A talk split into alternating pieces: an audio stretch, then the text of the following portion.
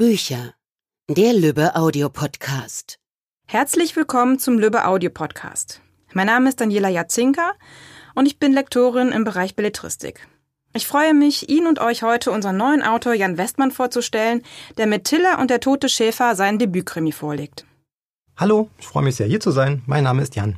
Herzlich willkommen, Jan. Schön, dass du da bist. Kommen wir doch direkt zu deinem Buch. Wie der Titel schon sagt, es geht um einen toten Schäfer und ohne dass man jetzt zu viel verrät, seine Leiche wird an einem gut versteckten Ort in der Eifel gefunden. Warum hast du denn ausgerechnet die Eifel als Schauplatz für deinen Krimi gewählt? Das ist einfach, weil ich die Eifel wirklich liebe. Ich bin kein gebürtiger Eifelaner, ich komme aus der Nähe von Koblenz, aber seitdem ich selber in der Eifel wohne, ähm, ja, habe ich diese Gegend total lieben gelernt. Ich finde sie extrem vielseitig und spannend und ähm, so oft es geht, versuche ich auch in den Wäldern unterwegs zu sein. Ob ich jetzt ähm, jogge oder mit meiner Familie die ähm, Traumpfade entlang wandere oder mit einem Kumpel zusammen. Wir haben es uns als Hobby gemacht, ähm, Höhlen zu erforschen. Das sind dann so alte Bergwerkstollen. Aber da sieht man schon, dass die Eifel doch sehr viele Facetten hat und ähm, das hat sich meiner Meinung nach ähm, bietet die Eifel damit perfekte Bedingungen für, für einen Krimi. Und genau dorthin hat es also deine Protagonistin Tilla verschlagen. Genau, Tilla, das ist ähm, eine Anfang 30-Jährige, die auf Umwegen den Weg in die Eifel gefunden hat. Ich würde sagen, sie ist sogar da gestrandet und ähm, hat nun aber das Gefühl, zum ersten Mal in ihrem Leben an einem Ort angekommen zu sein. Und ähm, sie hat einen alten rollenden Gemüsegarten, das ist so ein umgebauter Citroën HY. Und mit ähm, dem verkauft sie eben Gemüse und andere Sachen an die Bewohnerinnen und Bewohner von Altersheimen und ist damit glücklich und zum ersten Mal in ihrem Leben steht sie auf eigenen Beinen und ähm, hat das Gefühl, zu sich selbst gefunden zu haben. Und da hast du uns auch eine Stelle aus dem Buch mitgebracht und liest doch einfach mal vor, dass wir mal einen Eindruck von dem Text bekommen. Gerne. Dann wäre das auch direkt das erste Kapitel, damit man so ein bisschen vielleicht so ein Gefühl bekommt, wer diese Tiller eigentlich ist. Sie hasste Zetung. Nicht bloß, weil er die untreueste Kreatur auf der ganzen Welt war, und einfach mit jedem anbandelte, der seinen Weg kreuzte? Nein. Viel schlimmer als das war, dass er nun schon seit Tagen nicht mehr nach Hause gekommen war. Dass er mal eine Nacht nicht nach Hause kam, war nichts Ungewöhnliches. Zwei Tage am Stück ließen Tiller ebenfalls nicht nervös werden. Aber drei? Sie konnte sich nicht daran erinnern, dass ihr Kater jemals so lange verschwunden gewesen war. Dabei fürchtete sie gar nicht so sehr, dass ihm etwas zugestoßen sein könnte. Zetung war ein cleverer Kater. Viel zu schlau, um von Traktorrädern überrollt zu werden, und die Mähdrescher kamen erst im Spätsommer. Außerdem war er zu bösartig und mit seinen sieben Kilo Lebendgewicht überdies zu fett, um sich von einem anderen Kater davonjagen zu lassen. Auch nicht von einem Marder oder Fretschen, schon gar nicht von einem Hund. Nein, sie fürchtete sich davor, dass er einfach so vom Erdboden verschluckt worden war und ihn die Katzenmafia in die Fänge bekommen hatte. Tilla fröstelte, was weniger der Sorge um den Kater zuzuschreiben war, sondern vielmehr der aufkommenden Kälte des späten Abends. Tilla wollte das hier so rasch wie möglich zu Ende bringen und dann in ihrem geliebten Citroën HY zurück zur Mühle fahren, Außerdem tat ihr noch der Rückenbogen von dem Tattoo weh, das sie sich gestern frisch hatte stechen lassen. Eine bunte Lotusblütenranke, durchzogen mit maorischen Schriftzeichen, deren Bedeutungen ihr ganz persönliches Geheimnis war. Verdammter Kater! Was machen Sie da? Tilla zuckte vor Schreck zusammen und hätte sich beinahe in den Zeigefinger getackert. Verunsichert sah sie sich um, konnte aber niemanden sehen. Ja, genau Sie meine ich. Sie drehte sich in die Richtung, aus der die Stimme zu kommen schien. In diesem Moment trat eine hochgewachsene, knochige Gestalt ins Laternenlicht, in dem ein halbes Dutzend fetter Nachtfalter wild umherflatterte. Eine ältere, dunkel gekleidete Frau, die in Tiller den Drang weckte, ihr etwas zu essen zu geben. Sie können doch nicht einfach so Ihre Zettel an die Bäume tackern. Das sind auch Lebewesen, wissen Sie? Ihr Blick richtete sich auf den Tacker in Tillers Hand. Bitte was? fragte Tiller. Dann verstand sie. Ach so, die Vermisstenzettel. Sie hielt der aufgebrachten Frau eines der Blätter unter die Nase. Deren Stirn legte sich in Falten, als sie zu lesen begann. Zetung? fragte sie unglaublich. Miau Zetung? Tiller nickte. Mein Kater ist seit drei Tagen nicht mehr nach Hause gekommen. Sie hielt kurz inne. Wie leicht es ihr auf einmal über die Lippen ging, dieses nach Hause. Hätte man ihr das vor anderthalb Jahren gesagt, hätte sie es nicht geglaubt, dass sie sich hier so wohlfühlen würde. Und doch war es so. Die alte Mühle war mittlerweile für sie das, was einem zu Hause am nächsten kam.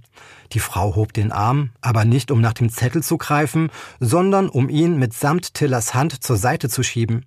Sie können doch hier nicht so einfach Sachen an die Bäume tackern, wiederholte sie. So? Und warum nicht? Tiller musste sich zusammenreißen, damit ihre Zähne nicht klapperten. Es war wirklich unglaublich, wie kalt es noch war. Sie richtete sich auf und presste die Kieferknochen zusammen, um das Klappern zu unterbinden. Sie wollte der Frau auf keinen Fall das Gefühl geben, sie würde sie einschüchtern. Wieso, wieso? Weil das Wildplakatiererei ist. Fassungslos und völlig überrumpelt starrte Tiller die Frau an. Aber das machen doch alle so. Schlimm genug. Tiller neigte den Kopf zur Seite, um ihr gegenüber argwöhnig zu mustern. Und wer sind Sie, dass Sie sich dafür verantwortlich fühlen? Die Frau des Bürgermeisters, sagte die Frau zwei Nuancen höher, als sie vorhin gesprochen hatte, und fügte dann, nach einer kurzen Pause, wieder leiser hinzu, die bin ich nicht. Tiller neigte den Kopf noch ein Stück schräger. Aber ich bin die Schwester von der Frau des Bürgermeisters. Ach, nun ja, die Halbschwester. Diese Ergänzung kam nur ganz leise über ihre Lippen. Also sind Sie die Halbschwägerin des Bürgermeisters? fragte Tiller verächtlich. Das Herz sprang ihr jedoch zwei Schläge lang hart gegen die Brust. Allein der Gedanke an Bürgermeister Adenbach konnte sie in Aufruhr bringen. Dabei wusste sie wirklich nicht, was er gegen sie hatte, aber er ließ keine Gelegenheit aus, ihr das Leben schwer zu machen. Jüngst hatte er ihr, ohne Nennung eines Grundes, die Standortgenehmigung für das Kurzzeitpflegezentrum in Elsbach entzogen. Und was sie ganz bestimmt am allerwenigsten brauchen konnte, war ein weiterer Grund, ihn gegen sich aufzubringen. Deshalb lenkte sie ein und versuchte es bei der Frau auf die Mitleidstour. Mein Kater ist verschwunden und ich hätte ihn wirklich, wirklich gerne wieder bei mir. Deshalb schön und gut, aber doch nicht mit dem Tacker. Tiller wollte gerade zu einer Gegenfrage ansetzen, als die Frau loslegte. Die Bäume sind Stadteigentum und genau genommen habe ich sie bei einer mutwilligen Sachbeschädigung erwischt. Mutwillige Sachbeschädigung? Tiller schnaubte innerlich. Wer sprach denn bitte so? Bestimmt war diese Person in einem früheren Leben Anwältin gewesen. Oder schlimmer noch, Politesse. Ja, Politessen, das Kreuz der nicht ganz so ordnungswütigen Bürger. Wer kennt es nicht? Es wird übrigens nicht mehr lange dauern, bis Tilla und ihre neue Bekannte inmitten einer Schafsherde stehen, der ihr Schäfer abhandengekommen ist. Doch dazu später mehr. Kommen wir erstmal auf die Tiere zu sprechen. Tiere spielen in dem Roman generell eine sehr große Rolle. Da gibt's, wie du es gerade selber gesagt hast, den treulosen Kater Miao Zedong, den wir gerade kennengelernt haben. Dann ähm, einen Basset namens Humphrey, mit dem es noch einiges auf sich hat. Es gibt einen bockigen Esel, dessen Namen ich leider gerade vergessen habe. Und ähm, eine große Rolle spielen natürlich auch, ähm, das verrät der Titel ja schon ein bisschen, die, die 99 herrenlose Schafe, die nun dringend einen neuen Schäfer suchen. Hast du denn selbst auch Tiere und kannst also was aus deinem Erfahrungsschatz schöpfen? Ja, also seitdem ich ähm, denken kann, bin ich mit Tieren aufgewachsen. Also Hunde und Katzen. Aktuell haben wir zwei Katzen, die ähm, wir aus dem Tierheim haben und überlegen uns noch ähm, drei Hühner anzuschaffen. Aber da müssen wir erstmal gucken, wie die Katzen darauf reagieren. Aber der Plan wäre schon so ein schöner kleiner Bauernhof hinterm Garten mit ähm, vielleicht noch einem Esel oder so. Aber das ist, glaube ich, leichter gesagt als getan, weil es doch sehr zeitaufwendig ist. Das hört sich ja wirklich traumhaft an und in genau einer so schönen Umgebung wohnt ja auch Tiller. Nur, wie schon gesagt, es wird leider ein bisschen unheimlich, weil plötzlich eine Leiche auftaucht. Wie kommt denn Tiller dazu, zu ermitteln? Tiller hatte eigentlich gar nicht vor zu ermitteln. Das Problem hat sich einfach damit gestellt, dass ähm, ihr sehr guter Freund Hölzi diese Leiche gefunden hat und ähm, sie also quasi aus erster Hand von diesem Fall erfährt und es bleibt ja nicht bei dieser einen Leiche. Plötzlich merkt sie, dass ihre Kundschaft, also die Seniorinnen und Senioren aus dem Altersheim, ebenfalls sehr merkwürdige Entdeckungen machen und eine von diesen Seniorinnen sogar von Tiller, Tiller gegenüber behauptet, dass ihr Leben in Gefahr ist und sie dringend eine Waffe braucht, die sie ihr besorgen soll, damit sie ihr Leben verteidigen kann, was Tiller natürlich ähm, zunächst mal als totalen Witz abtut, bis dann später diese Seniorin leider wirklich tot ist. Und dann wird Tiller klar, dass jemand wirklich Böses sein Unwesen in der Eifel treibt. Unter anderem treibt der Täter also sein Unwesen im Altersheim und dorthin nimmst du uns in deiner zweiten Lesung mit. Genau, an dieser Stelle geht es darum, ähm, was Tillers ähm, alltägliches Geschäft ist, wie sie ihre Ware an den Kunden bringt. Daraus ja. würde ich gerne vorlesen. Sie war stolz auf die Inneneinrichtung ihres kleinen, fahrbaren Tante-Emma-Ladens. Pastellige Farben, Retroschriften, eine runde, verchromte Kühltheke, die an die Form eines klassischen Cadillacs erinnerte. Dazu eine alte Registrierkasse, eine knallrote Blechwaage und überall Metallschilder von teilweise längst vergessenen Waschmittel, Zigaretten und Getränkemarken.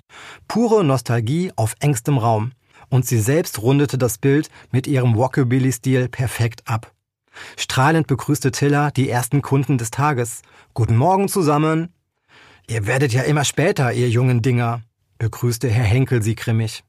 Er stand ganz vorne, so dicht am Wagen, dass sie ihm beinahe die Wellblechklappe vor die Nase geschlagen hätte. Und was haben Sie mit Ihren Haaren gemacht? Getönt, Herr Henkel. Das machen junge Dinger wie wir manchmal. Ja, aber was ist das denn für eine Farbe? Schweinchenrosa? Erdbeerblond. Zumindest war das der Plan. Herr Henkel rümpfte die Nase. Also ehrlich, so ein hübsches Mädchen. Warum muss man sich da so verschandeln? Und dann die dicke Schminke in ihrem Gesicht. Das ist Kajal. Und all die bunten Bilder auf ihrer Hand, das sind Tattoos. Meiner Zeit, als ich noch bei der Marine war und zur See gefahren bin, hatten das damals nur die Hafenhu. Günni, jetzt lass aber mal gut sein, wies Frau Gillis ihn barsch zurecht. Die kleine Frau mit der kompakten Statur stand direkt hinter ihm und verpasste ihm einen heftigen Klaps auf den Hinterkopf, so dass seine staubgraue Schirmmütze nach vorne rutschte. Herr Henkel zuckte zusammen. Er hat ja recht räumte Tiller ein, hab die Tönung tatsächlich ein wenig zu lange einwirken lassen. Sie zog eine Strähne aus ihrem Knoten und strich sich über das glatte Haar. Und so ist das Erdbeerblond eben doch ein wenig pinkstichig geworden. Tiller gefiel es trotzdem, sie war ohnehin ein farbenfroher Mensch. Frau Gillis zwinkerte ihr liebevoll zu, während sie ihren kleinen, wolligen Hund streichelte, den sie im Arm hielt. Tiller konnte mit Hunden nicht allzu viel anfangen, doch sie fand es klasse, dass immer mehr Seniorenzentren ihren Bewohnern das Halten von Haustieren erlaubten. Gut, wäre das mit den Haaren ja geklärt, raunte Herr Henkel übellaunig. Kann ich dann jetzt endlich einkaufen? Ja? Tiller schenkte ihm ein zuckerwattiertes Lächeln. Es kostet sie überhaupt keine Überwindung, auch wenn der Mann sie gerade unterschwellig als Hafenhure tituliert hatte. Ja, da merkt man also, es geht wirklich hoch her. Da muss man natürlich auch jemand nach der Ordnung schauen, und zwar keine selbsternannte Politesse, sondern die Polizei. Ein Polizist spielt nämlich auch eine Rolle im Buch. Dieser Polizist spielt sogar eine doppelte Rolle. Das ist ähm, der junge Polizist Ben, der ebenfalls eher weniger freiwillig ähm, in der Eifel ist. Er wurde also strafversetzt und ebenso wenig freiwillig ermittelt er eigentlich mit Tiller, aber sie ist sehr aufdringlich und ähm, spannt ihn immer wieder für ihre Zwecke ein. Aber im Laufe der Ermittlungen lernen die beiden sich sehr gut kennen und äh, merken, dass sie doch sehr viele Gemeinsamkeiten haben und ähm, sich beide wirklich sehr gut ergänzen in vielerlei Dingen. Im Buch findet man viele witzige und liebenswerte Charaktere und ich mochte fast alle sehr, sehr gerne. Hast du denn persönlich auch eine Lieblingsfigur und kannst du dich mit einer Figur besonders gut identifizieren? Ich mag den ähm, Naturliebhaber Holzi sehr gerne. Er ist so bodenständig und ähm, lässt sich auch nicht so leicht aus der Ruhe bringen. Zumindest dann nicht, wenn er nicht gerade eine Leiche in ähm, gewissen Situationen entdeckt. Und ich finde Joost, den holländischen TV-Star, gut, der sich in der Eifel zurückgezogen hat und jetzt auf so einem kleinen ähm, Anwesen wohnt, um einfach dem ganzen Trubel zu entkommen und Tiller auch so ein bisschen bei ihren Ermittlungen hilft. Und der hat ja auch eine besondere Funktion in Tillers Leben. Ja, ich würde sagen, er hat so schon die Vaterfigur. Tiller ist ohne Vater aufgewachsen und ähm, Jos, der auch noch ähm, der Ex-Freund von ihrer Mutter ist, übernimmt so diese, diese Figur. Und die sind ja wirklich auch ein super Team. Genau. Also er ist so ein väterlicher Freund, der sich auch ähm, aufopfernd um ihren alten Citroën HY kümmert und steht ihr immer mit Rat und Tat zur Seite. Was natürlich auch immer interessant ist, was das Schreiben eines Buches angeht, ist, wie gehst du daran? Weil ich finde das immer sehr interessant und ich denke, das interessiert wahrscheinlich auch den einen oder anderen Hörer. Hast du da besondere Rituale? Hast du spezielle Schreibzeiten oder wie ist es? Entwirfst du erstmal einen Plot oder schreibst du gleich drauf los und wie machst du das? Also ich kenne Autoren, die haben ähm, ein weißes Dokument, also ein leeres Dokument vor sich und schreiben drauf los und da kommt ein gutes Buch bei raus. Zu denen gehöre ich leider nicht. Also bei mir muss ähm, alles komplett durchgeplottet sein. Das ähm, heißt, ich beginne meistens ähm, damit, mir ein ausführliches Exposé zurechtzulegen, das auch gerne mehrere Seiten haben darf. Danach beginne ich mit einer sehr, sehr ausführlichen Kapitelübersicht, dass ich also wirklich ähm, immer dann weiß, wo ich gerade bin und was passieren muss. Und ähm, erst wenn ich das alles zurechtgelegt habe, dann beginne ich mit dem Schreiben. Und dann gehe ich eigentlich vor wie ein Beamter. Ich sitze also morgens um halb neun vor dem Computer und schreibe. Und ähm, das mache ich so lange, bis die Kinder aus der Schule kommen und ich das Mittagessen auf den Tisch bringen muss. Und wenn alles gut geht und ich dann noch mehr Zeit habe, schreibe ich nachmittags weiter. Also eigentlich total langweilig und stupide, aber so komme ich am besten klar. Und beim Schreiben selber gehst du dann wirklich von Kapitel zu Kapitel dann auch, so nach deiner Plot-Übersicht oder? Das versuche ich zumindest. Also der Plan ist schon, dass ich äh, mit dem ersten Kapitel anfange und ähm, dann auch ähm, chronologisch aufhöre. Funktioniert nicht immer, manchmal habe ich einfach Lücken, wo mir nichts einfällt und dann springe ich. Aber das ist ja kein Problem, weil aufgrund der Kapitelübersicht weiß ich wirklich jedes Mal, was noch fehlt, was ich noch ähm, hineinarbeiten muss. Gab es denn eine Stelle im Buch, die du schwer zu schreiben fandest? 100. Also ganz schwierig finde ich ähm, wirklich ähm, gerade bei, bei Kriminalromanen das Ende, wenn sich alle Fäden aufdröseln müssen und ähm, ja dann wirklich auch der, der Täter vorgestellt werden muss und ähm, das natürlich auch überraschend sein sollte, dass man nicht sofort drauf kommt. Das, das, das ist schon tricky. Und ähm, ebenso schwierig finde ich eigentlich auch den Anfang, weil man ja eine Geschichte geschaffen hat und jetzt zum ersten Mal seine ganzen erfundenen Charaktere agieren lässt und man noch gar nicht weiß, wie die sich anfühlen beim Schreiben. Also das kann schon öfters sein, dass ich ein Kapitel drei, vier Mal umschreibe, bis ich dann merke, jetzt habe ich so ungefähr ähm, ja, ein Händchen für die Figuren. Und dann geht's eigentlich fast von allein. Es ist dir aber nicht passiert, dass du am Ende dachtest, okay, jetzt ist es doch ganz anders geworden als geplant, jetzt muss ich von vorne nochmal neu anfangen. Das ist der Grund, warum ich eine ausführliche Kapitelübersicht habe, weil genau so waren meine Romane früher, dass ich dann so im letzten Drittel gemerkt habe, das funktioniert nicht. Und dann nochmal die Hälfte neu schreiben, das macht keinen Spaß. Ganz besonders dann nicht, wenn der Lektor oder die Lektorin mit der Deadline um die Ecke kommt. Also dann ist es schon besser, wenn man doch strukturierter ist. Wie lange schreibst du denn in so einem Roman? Also so drei Monate. Wenn es gut läuft, sind es zwei bis drei Monate. Das ist doch eigentlich schon so der Durchschnitt. Wenn ich Kinderbücher schreibe, dann geht schneller. Das schaffe ich auch ohne weiteres in zwei Monaten, weil einfach der Umfang nicht so groß ist. Aber so, so Cozy Crime Romane, das, das klappt ganz gut in drei Monaten. Und das heißt, pro Tag sind das dann etwa wie viele Seiten? Ja, das ist total unterschiedlich. Ich habe Tage, da sind es nicht mehr als drei Seiten, mhm. wobei ich dann viel mehr schreibe, aber drei Seiten vielleicht irgendwie brauchbar sind. Äh, dann habe ich Tage, da kann ich zwei, drei Kapitel runterschreiben. Das sind dann manchmal 20 Seiten, die natürlich noch komplett bearbeitet werden müssen. Aber das ist wirklich, ähm, je nachdem, wie einem diese Szene gerade liegt, die man schreibt. Mhm. Also das gibt Tage, da quält man sich. Das ist wahrscheinlich wie in jedem anderen Job auch so. Und dann gibt es Tage, wo es ganz locker von der Hand geht.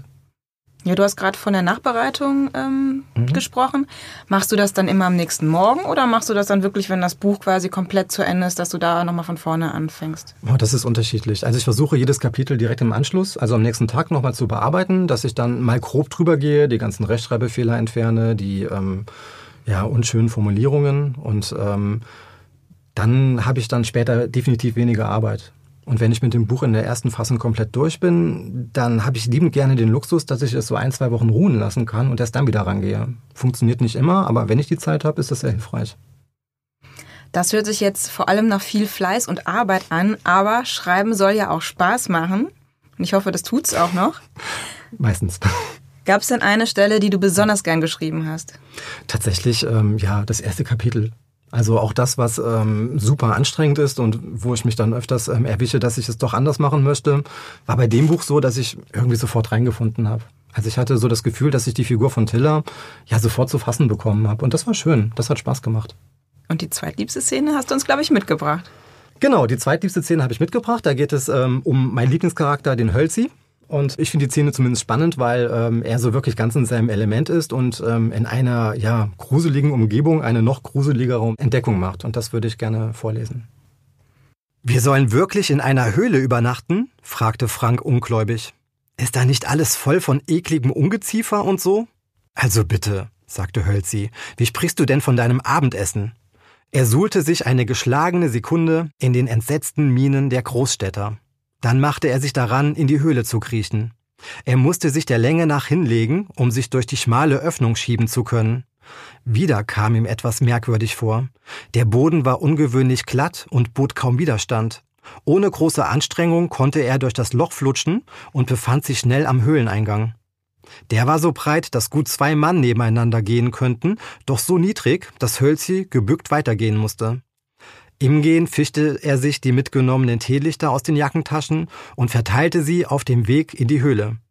Dies war das einzige Zugeständnis an die Zivilisation, da er seinen Großstädtern zumindest die erste Zeit halbwegs angenehm gestalten wollte. Aus eigener Erfahrung wusste er, wie beengend das Gefühl in einer unterirdischen Höhle sein konnte.